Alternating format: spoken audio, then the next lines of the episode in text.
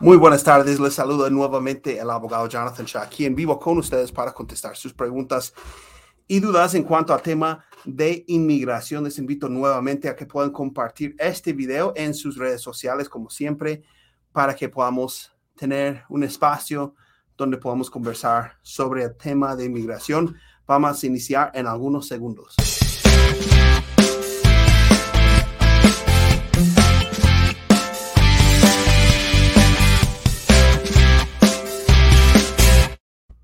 Gracias de nuevo por estar con nosotros. Les invito a los que ya están con nosotros en el video a que puedan escribir uh, alguna pregunta que tengan en cuanto al tema de inmigración aquí en la sección de los comentarios. Hemos hecho algunos videos en el pasado donde estamos anunciando cosas o hablando de otros temas y no hemos podido contestar muchas preguntas. Así que el día de hoy lo que queremos hacer realmente es dedicar bastante tiempo a las preguntas de las personas que están aquí con nosotros uh, este, en vivo viendo y que tengan preguntas sobre el área de inmigración. Y hasta que, bueno, empiecen a llegar algunas preguntas, voy a iniciar con algunas de las cosas que están pasando. Primero, como anunciamos en otro video, tenemos ahora una oficina en Houston, en la ciudad de Houston. Tenemos una abogada Katia y una paralegal Marisa, quienes están trabajando y viviendo en Houston. Y para los que conocen esa ciudad, estamos ubicados cerca a lo que es el uh, centro comercial de Galería. Entonces, este, ahí pueden ir y vernos ahí, pero siempre es con cita, es importante que puedan tener una cita para asistir a ese lugar, ¿no?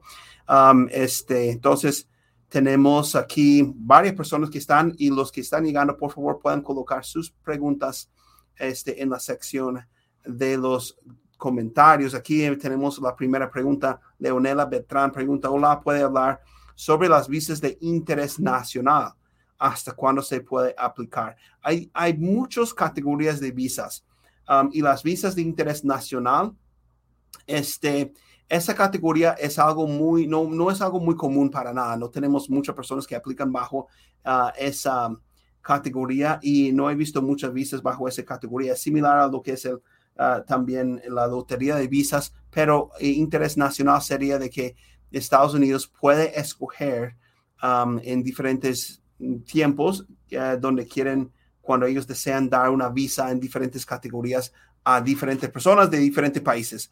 Um, y, y entonces no es algo así como que muy común y depende. Cada país es diferente, cada etapa en el área de, de inmigración, inmigración es un poco diferente. Así que para esta pregunta, pienso que sería importante para mí entrar, uh, entrarme mucho más en el tema de um, este, esas visas. Pero como no vemos mucho esas visas en, en la oficina, no tengo mucha información que digamos, solo que sí sé que existen y sé que hay personas quienes llegan a Estados Unidos bajo esas categorías, pero a veces hay personas que buscan diferentes formas de llegar a los Estados Unidos porque no pudieron con una visa de turista, una visa de estudiante. La mayoría, algo que sí podemos saber y decir con algo concreto, todas las visas donde las personas tienen que pasar por el consulado o por una embajada de los Estados Unidos, todavía tienen que pasar por lo que es el Centro Nacional de Visas y cumplir ciertos requisitos y entonces no todas las personas cumplen los requisitos. Por ejemplo, los que ganan la lotería de visas. Muchas personas ganan la lotería de visas, o sea, escogen su nombre, pero no terminan aquí en los Estados Unidos porque tienen algún problema uh, con su proceso, no cumplen ciertos requisitos, tienen un récord penal, lo que sea. Entonces, el ganar la lotería de visas es simplemente tener una oportunidad a que puedes venir a Estados Unidos con una visa, ¿no? Entonces, eso es algo muy común entre todas las visas para todas las personas que están fuera del país. Entonces, gracias por la pregunta.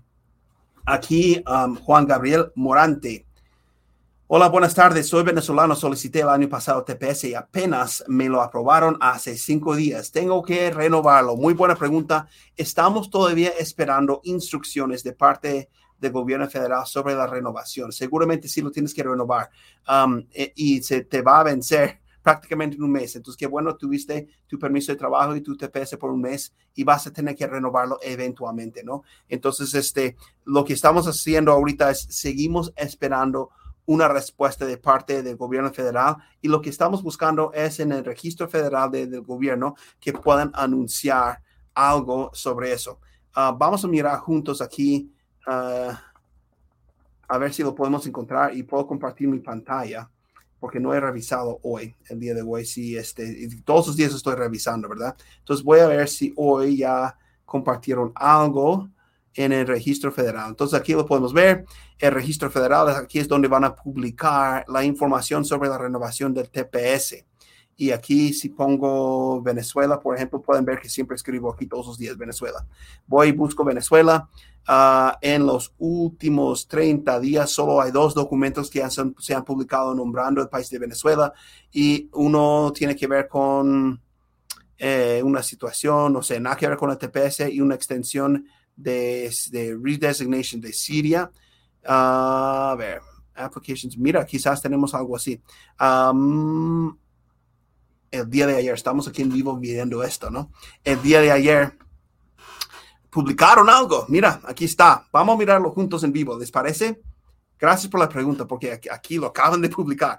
Dice el 1 de, de, agosto y lo han de haber publicado muy tarde el día de ayer. Aquí estamos en vivo viendo esto. Ah, TPS. Volvieron a dar TPS por 18 meses de Siria y esto de Siria, donde habla de Venezuela, porque nombraba de Venezuela. No estoy viendo más, ¿cierto? Aquí dice under designations for Venezuela y Siria. Ah, vamos a buscarlo, porque aquí solo habla de Siria. Entonces, anunciaron de Siria, Venezuela, under designations for Venezuela, Siria. Bueno, es la extensión de Siria. Esperamos el de Venezuela todavía pero sí nombran el nombre de Venezuela en la categoría, ¿verdad? Pero anunciaron el de Siria ayer, entonces quizás muy pronto el de Venezuela, pero cuando eso suceda, lo que va a decir aquí es extensión y extension and redesignation of Venezuela for temporary protected status. Y este que salió el día de, de ayer habla de Siria. Entonces, vamos a estar revisando todos los días muy interesante la pregunta y como digo, todos los días estoy revisando y aquí busco la palabra Venezuela TPS para ver qué sale. Por lo menos salió esto, pero todavía no es específicamente para Venezuela. Lo que podemos decir, podemos leer esto y, más o menos adivinar o pensar lo que va a pasar, pero sí van a dar instrucciones sobre la extensión de TPS y seguramente, eh, amigo Juan, vas a tener que ah, renovar este nuevamente. Entonces, gracias por tu pregunta de verdad, um, este, porque nos da la oportunidad de volver a checar lo que está pasando con TPS, pero aquí en vivo con ustedes, ¿no? Um, Marbelis uh, pregunta, ¿qué hay de cierto de quienes tuvieron parole pueden actualmente solicitar un permiso de trabajo? Me encanta esta pregunta, gracias por esta pregunta. Um, lo que pasa es que muchas personas llegan por la frontera y cuando llegan a la frontera hay como 3, 4, 5, 10 cosas que pueden suceder. Algunas personas tienen que pagar una fianza, otras personas no tienen que pagar fianza. Algunas personas reciben un parole o parole, no sé cómo lo pronuncian en español, pero parole. Y lo que es importante entender de los parole, es importante entender que no todos son iguales. Bajo algunas categorías de parole, uno sí puede pedir un permiso para trabajar por ejemplo, quizás este un parole humanitario o algo así, pero bajo otras categorías no se puede. Em, eh, pero lo que pasa es que todo el mundo entra, dicen, me dieron parole como si hubiese nomás un tipo de parole y empiezan a comparar. El amigo de tal persona tiene parole y tiene su permiso de trabajo. Mi tío tiene un parole y tiene un permiso de trabajo, pero mi primo tiene parole y no le dieron permiso de trabajo. Entonces, ¿qué pasa? Lo que pasa es que hay diferentes categorías para un parole y bajo diferentes categorías uno puede solicitar un permiso de trabajo o no. Um, a veces los que llegan con un parole eh, con el propósito de llevar a cabo una aplicación para eh, una, un caso de asilo, quizás esas personas tienen que esperar todavía no pedir un parole.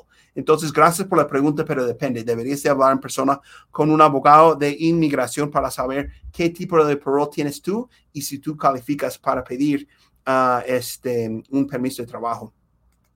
Aquí, um, otra pregunta. Estoy en espera de mi última corte por asilo. ¿Puedo aplicar para la visa de interés nacional. Quizás muy similar a la pregunta anterior. Si la persona ya está en un proceso de asilo dentro de los Estados Unidos, ah, quizás no es tan recomendable pedir um, una visa. Puede aplicar y la respuesta directa a la pregunta sería sí, puedes aplicar. Pero lo que pasa es que tienes que terminar tu proceso porque como mencionaba yo en otra pregunta, la persona que ah, recibe una de esas visas normalmente tiene que regresar a su país de origen y pasar por el consulado o por la embajada para venir a los Estados Unidos. Entonces es muy similar a lo que es la lotería de visas. Si tú estás en Estados Unidos esperando asilo, estás esperando tu última audiencia, pero te sale la lotería de visas, sería un poco problemático poder salir, ir a tu país de origen del cual tú estás pidiendo asilo y luego ir a la embajada y pedir este, esa visa para regresar. Van a haber problemas tanto quizás en esa entrevista como en tu caso de asilo, porque se ve que no tienes entonces realmente miedo de regresar a tu país, ¿no? Entonces, este, yo creo que aquí tú sí puedes aplicar, pero si te saliera, deberías de hablar primero con un abogado en persona para saber cuál es este, su recomendación. Pero yo diría más bien, si tienes un caso bueno de asilo, tratar de ganar ese caso de asilo, porque eso te va a dar el resultado que tú estás buscando, un camino hacia la residencia mucho más rápido, ¿no? Gracias ahí este, por la pregunta. Aquí nuestro amigo Héctor, buenas tardes, John. Ah, una pregunta, después de obtener la residencia por certificación laboral, ¿la residencia permanente es de dos años o la de diez años? Muy buena pregunta. Este, la residencia de dos años normalmente lo vemos cuando es por matrimonio con un ciudadano, porque lo que pasa es que inmigración quiere ver si realmente el matrimonio es un matrimonio legítimo.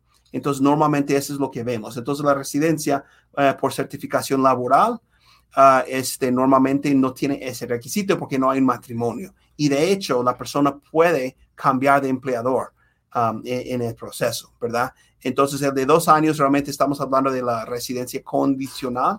Cuando es por matrimonio, te mandamos este, muchos saludos ahí, Héctor.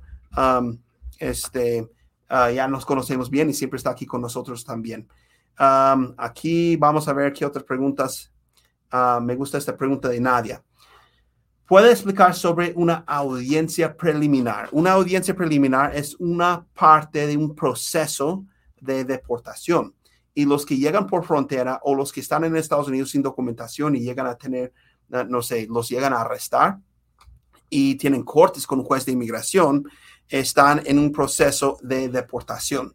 ¿sí? Y en ese proceso de deportación hay varios encuentros con un juez de inmigración. Lo de la audiencia preliminar o una audiencia de presentación es la primera audiencia que uno tiene con un juez de inmigración. Muchos se confunden porque en esa audiencia no se van a tomar muchas decisiones sobre el caso, no se va a decidir si la persona gana asilo o cancelación de deportación. Tampoco se le va a dar una orden de deportación ese día. Normalmente ese día es para darles una lista de fechas límites en las cuales uno tiene que entregar ciertos documentos y también si la persona no tiene abogado, darle tiempo para encontrar un abogado si la persona desea tener un abogado que lo represente en la corte. Entonces, realmente audiencia preliminar o de presentaciones para presentarse con el juez y conocer las fechas límites. Ahora, normalmente en los últimos meses y digamos llevamos un año así más o menos, la audiencia preliminar, cuando una persona ya tiene un abogado, es muy común, muy normal que se cancele, porque los jueces saben que el, abogado con experiencia ya, ya sabe exactamente cuáles van a ser las fechas límites y cómo es el proceso. Y entonces, en vez de tener una audiencia preliminar, lo que hacen los jueces de inmigración es enviar un documento con las fechas límites para que el abogado sepa para tal fecha tengo que mandar la solicitud pidiendo asilo o cancelación de deportación. Para tal fecha tengo que entregar todas las evidencias. Para tal fecha tengo que entregar mis argumentos. Si me explico, entonces, a veces cuando ya uno tiene abogado, pueden cancelar esa audiencia y no es algo malo, puede ser hasta algo bueno, uh, porque uno ya va más adelantado en el proceso sin tener que tener esa audiencia. Pero efectivamente es, es la primera audiencia que uno va a tener para conocer un, este, un juez de inmigración.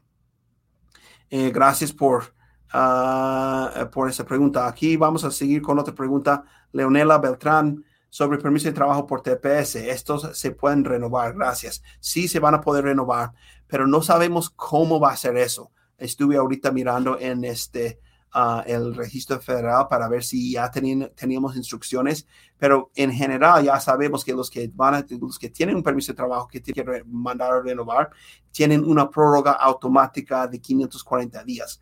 Eso podría aplicarse al TPS también, dependiendo de lo que diga el gobierno. Eso es lo más seguro, pienso yo, porque están muy atrasados con los permisos de trabajo, demasiados atrasados, ¿no? Entonces, este, gracias ahí por la pregunta, Leonela. Ah, este, a ver qué otras preguntas puedo encontrar aquí. a ver, Aquí dice uh, de Mariela. Hola, abogado. Cuando se hace permiso de trabajo a menores de 10, años por primera vez, el acta de nacimiento solo se incluye en su paquete o eh, eh, el de, sus, de su mamá también. Um, interesante la pregunta. De hecho, en la aplicación, la solicitud I-765 viene un espacio para colocar los nombres de los padres. ¿sí? y no, uh, no creo que sea un requisito. Estoy tratando en mi mente de revisar las, los requisitos en las instrucciones. No creo que sea necesario mandar el acta de nacimiento de la mamá también, de la niña sí, pero lo que van a hacer es, o el niño, dependiendo, el menor de, de 10 años, ¿no? Van a mirar la, el acta de nacimiento y comparar el nombre con el nombre que está en la aplicación para ver si es la misma persona. Pero sí, efectivamente es importante conocer esos requisitos ahí también. Muy bien, este, vamos a mirar qué otras preguntas tenemos aquí. Ah, tenemos a Bonnie Money. Dice, abogado, ¿puedo viajar domestic flight sin riesgo de ICE? Mi récord es limpio, pero estoy sin estatus. Gracias. muy buena pregunta. Esta pregunta es algo muy frecuente, una pregunta que muchas personas nos hacen, tanto nuestros clientes como otras personas que no sean clientes de nosotros. Ah, lo que yo siempre les digo, primero, yo pienso, en mi opinión, por lo que he visto en más de una década trabajando en estos casos, pienso que la persona tiene menos riesgo de encontrar ah, o tener problemas en el aeropuerto que riesgo que uno corre al manejar de su casa al aeropuerto. Hay un riesgo que uno va a tener un accidente y no sé, o no va a llegar a tiempo, va a perder su vuelo, ¿verdad? Pero yo creo que el riesgo de que tengas problemas con inmigración en un aeropuerto eh, con un vuelo doméstico dentro de los Estados Unidos es menos. Ahora, no puedo decir como abogado de inmigración, no puedo garantizar, firmar, jurar, no sé, que tú nunca vas a tener un problema eh, en un aeropuerto, porque obviamente los, este, ah, hay agentes federales en los aeropuertos y cuando estás viajando en un vuelo doméstico, normalmente no vas a encontrarte con un oficial de inmigración porque están en otra parte de los aeropuertos puedo decir que no, nunca he visto que mis clientes hayan tenido problemas y muchos toman vacaciones, viajan a la Florida o a veces hasta Hawái, um, diferentes partes y no han tenido problemas. He tenido personas o conozco este, personas quienes tienen una orden de deportación porque no ganaron su caso y de todas formas viajan y no pasa nada, ¿no? Pero no puedo garantizar o prometer que nunca vas a tener un problema en tu caso específico. Obviamente hay un riesgo que corres, pero para mí el riesgo es mínimo porque nunca he visto que alguien tenga un problema. Sin embargo, no te puedo prometer que nunca te va a pasar nada. Pero es una pregunta, pregunta muy frecuente que, que nos hacen. Los que están en proceso de corte o los que están en proceso de USCIS tienen menos riesgo también porque van a viajar, pero este, no les pueden dar una orden de deportación ni problemas porque ya están en un proceso, ¿verdad? este, ahora, digamos, ¿qué pasaría si tuviese un problema en un aeropuerto con ese estatus? No le van a sacar del, país ahí mismo, no van a decir, no, pues como estamos aquí en el aeropuerto, vamos a aprovechar y te vamos a mandar. No, tendrías un proceso, tendrías la, forma de defender tu caso, informarte con un abogado de inmigración, ver un juez de inmigración antes de que te dieran cualquier, cualquier deportación. Entonces, este, hay un riesgo, pero ¿qué pasaría en caso tal? Bueno, tendrías un proceso para defender tu caso contra deportación. Gracias por esa pregunta, porque como digo, es una pregunta este, similar a las preguntas que muchos nos hacen. Otra pregunta aquí de Betty dice, hola, mi esposo ganó su caso de cancelación de deportación en el 2019. Yo pienso que ya sé para dónde va esa pregunta. Y el 8 de marzo de 2022 le aprobaron su residencia. Súper bien. Felicidades. Ahora no ha recibido su green card. ¿Cuánto está tardando? Ah, qué difícil. Ah, similar a lo que es el permiso de trabajo. Está tardando muchísimo. Pero esto es lo que pasa con cancelación de deportación. Para los que no saben, para cancelación de deportación, es importantísimo entender que es una defensa contra deportación. Para cumplir los requisitos en estos casos, uno tiene que tener más de 10 años en el país este, antes de tener problemas con inmigración. Número dos, tiene que tener un récord penal relativamente limpio. No tiene que ser perfecto, pero no pueden ser cosas muy graves. Y número tres, tiene que tener esposa o esposo, hijos o padres quienes sean ciudadanos o residentes y quienes van a sufrir demasiado si la persona llega a ser deportado de los Estados Unidos. ¿sí? Entonces se ve que en este caso, en el 2019, la familia pudo comprobar quizás con ayuda con un abogado, no sé, pero pudo, comprobar que cumplen esos requisitos y también que los familiares, ciudadanos o residentes iban a sufrir en extremo si esta persona se fuera del país. Entonces, lo que sucede ahí es que el juez otorga cancelación de deportación, pero hay un asterisco ahí. La persona forma una fila y espera algunos años para que se haga disponible uh, una residencia, la residencia porque hay una fila de espera, así como en otras categorías para la residencia. Y en este caso la persona llegó a tener la aprobación también de su residencia, pero no le ha llegado su tarjeta todavía. La tarjeta realmente en este caso es un, un pedazo de plástico que demuestra que la persona tiene ese estatus, pero si ya fue aprobado y tiene una carta de inmigración diciendo que fue aprobado, puede empezar a hacer cosas que un residente puede hacer. Eh, la tarjeta no le da poder, su estatus le da poder y la tarjeta simplemente es una representación de ese poder. No debemos manejar las tarjetas ni de permiso de trabajo ni de residencia como si fuesen una licencia para conducir. Por ejemplo, yo aquí tengo mi cartera, pero si se me olvida aquí en la oficina y voy a mi casa y un policía me para y no tengo ese documento, ese, ese licencia, ah, bueno, pues no puedo estar manejando, tengo que tenerlo ahí, ¿verdad? Pero como residente, Ah, o, un ejemplo, ¿no? Como ciudadano, yo ando por todas partes sin mi pasaporte, todas partes sin mi pasaporte, porque tengo mi estatus como ciudadano.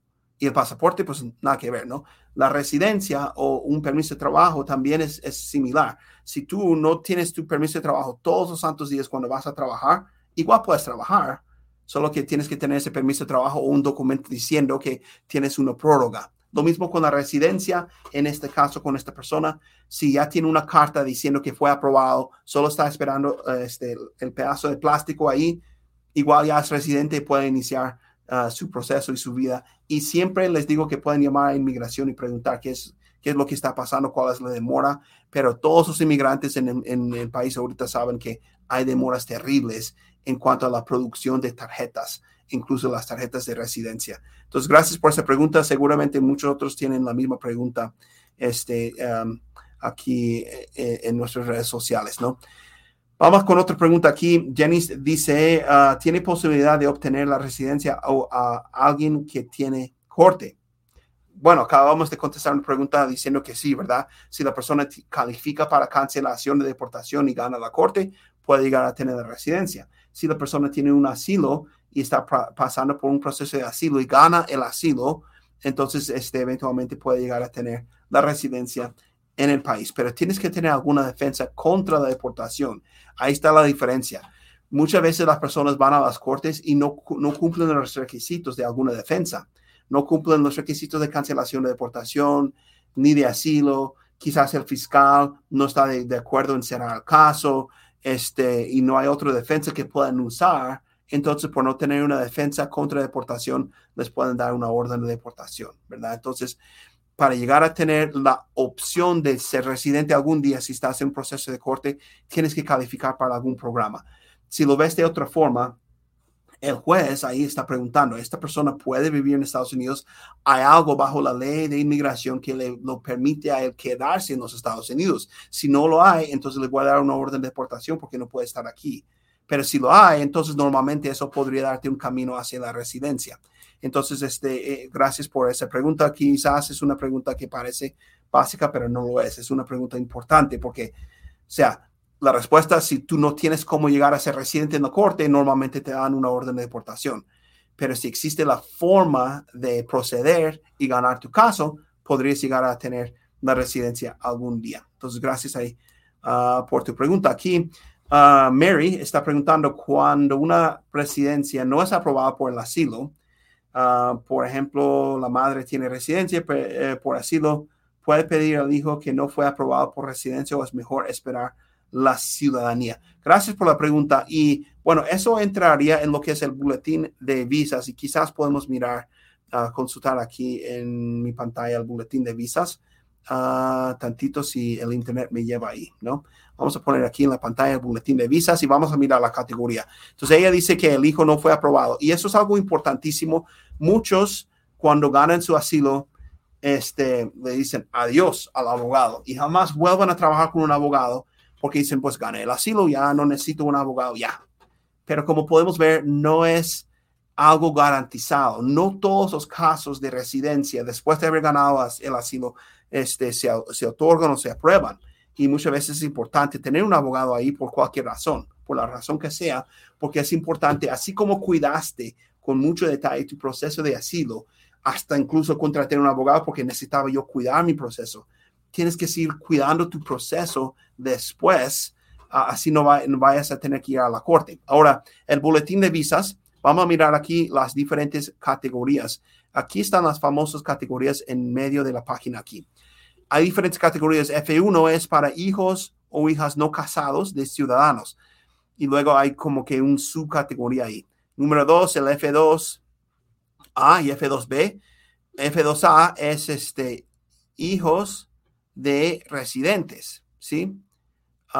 Y el F2B es hijos o hijas mayores de los 21 años de residentes. Entonces, estaría bajo esta categoría F2A si es que tú eres residente y él o ella es menor de los 21 años, sí le puede pedir. Pero si usted es residente y su hijo es mayor de los 21 años, todavía le puede pedir bajo esta otra categoría, al menos de que esté casado. Si está casado, este, no hay categoría para hijos casados de residentes.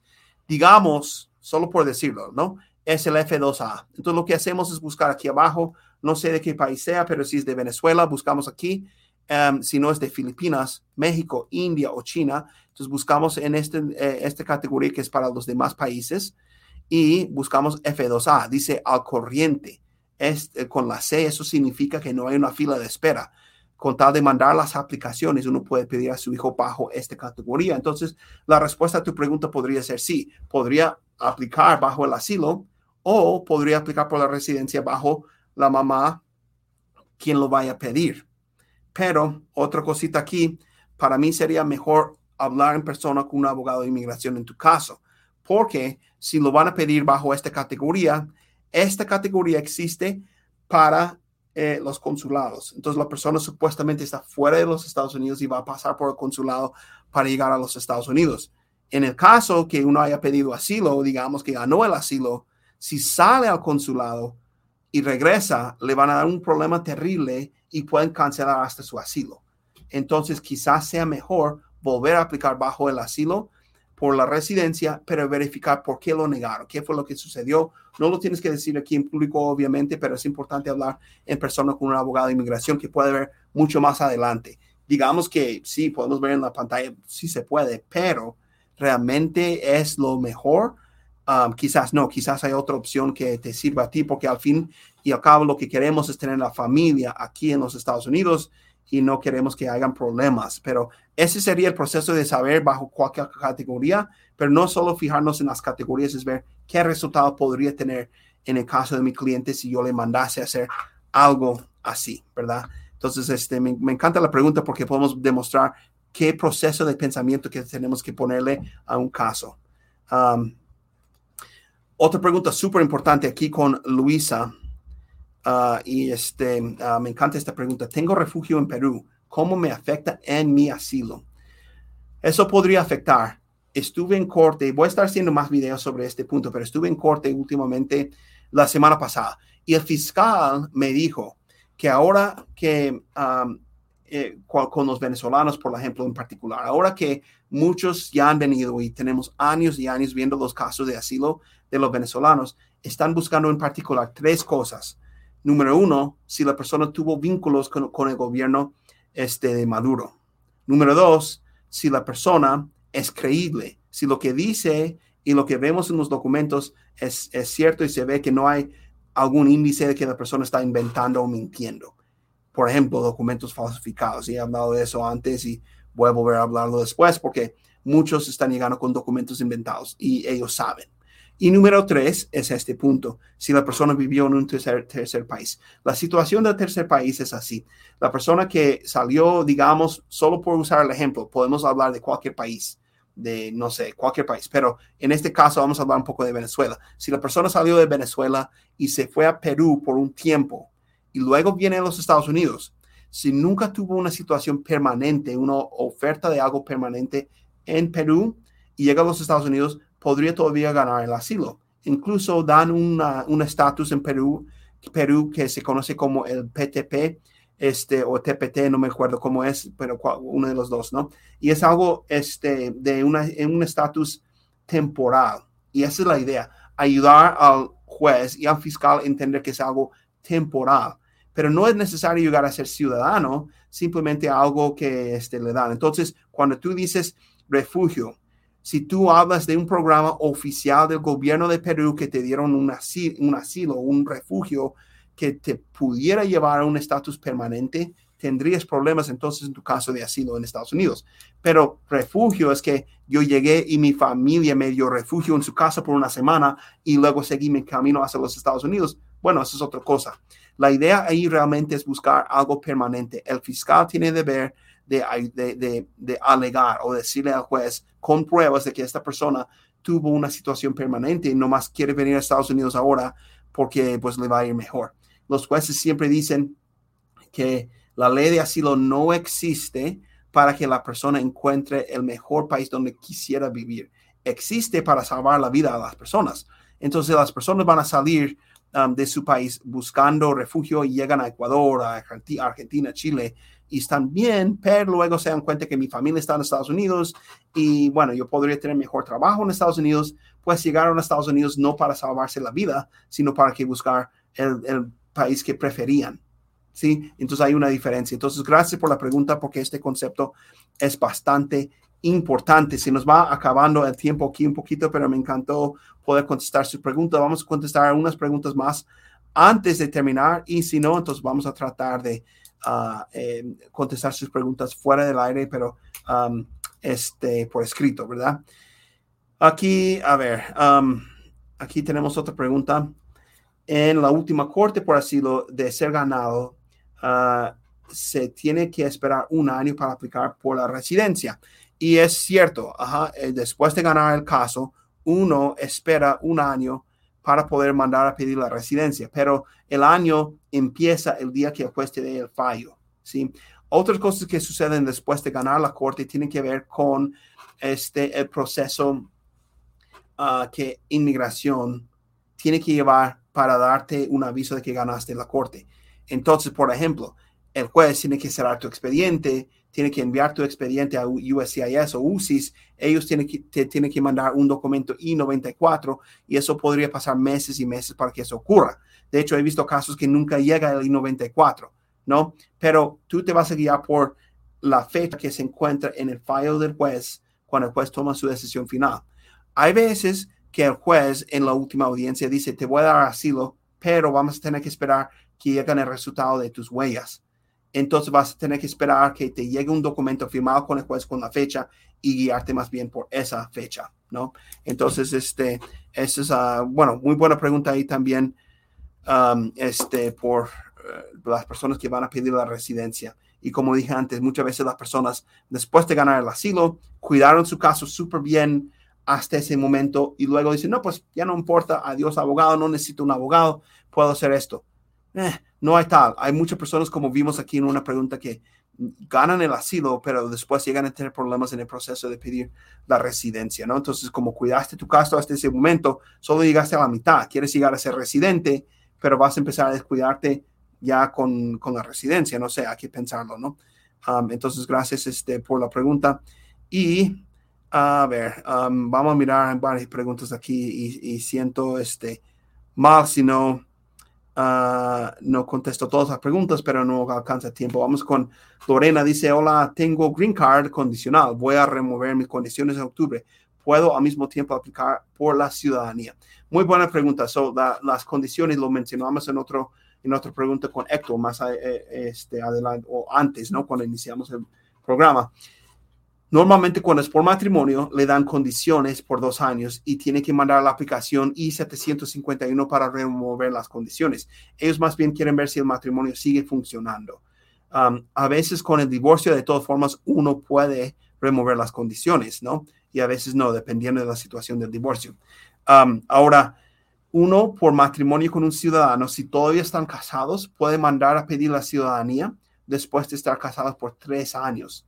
Normalmente lo que vemos en esta situación, ni siquiera te mandan una nueva tarjeta de residencia, una nueva green card. Como mencionábamos antes, hay demoras terribles con eso de la producción de, de las tarjetas. Normalmente en esta circunstancia te mandan una carta que dice que te van a dar una extensión de 18 meses de tu estatus como residente, pero te quitan las condiciones y luego, después de los 18 meses, supuestamente te deberían de mandar la tarjeta de 10 años, pero tú en ese momento puedes mandar a pedir la ciudadanía porque ya pasaste los tres años. Si hay un divorcio en esa situación, deberías de esperar entonces cinco años para poder este, um, llegar a ser, eh, perdón, pedir la ciudadanía en este país. Entonces, gracias por la pregunta. Mil gracias a las demás personas que nos han enviado sus preguntas. Les pedimos de favor que puedan compartir este video en sus redes sociales, pueden darle un like este, y seguirnos en el YouTube si todavía no lo están haciendo. Y vamos a seguir adelante contestando sus preguntas y dudas en cuanto al tema de inmigración. Gracias por su tiempo el día de hoy. Saludos.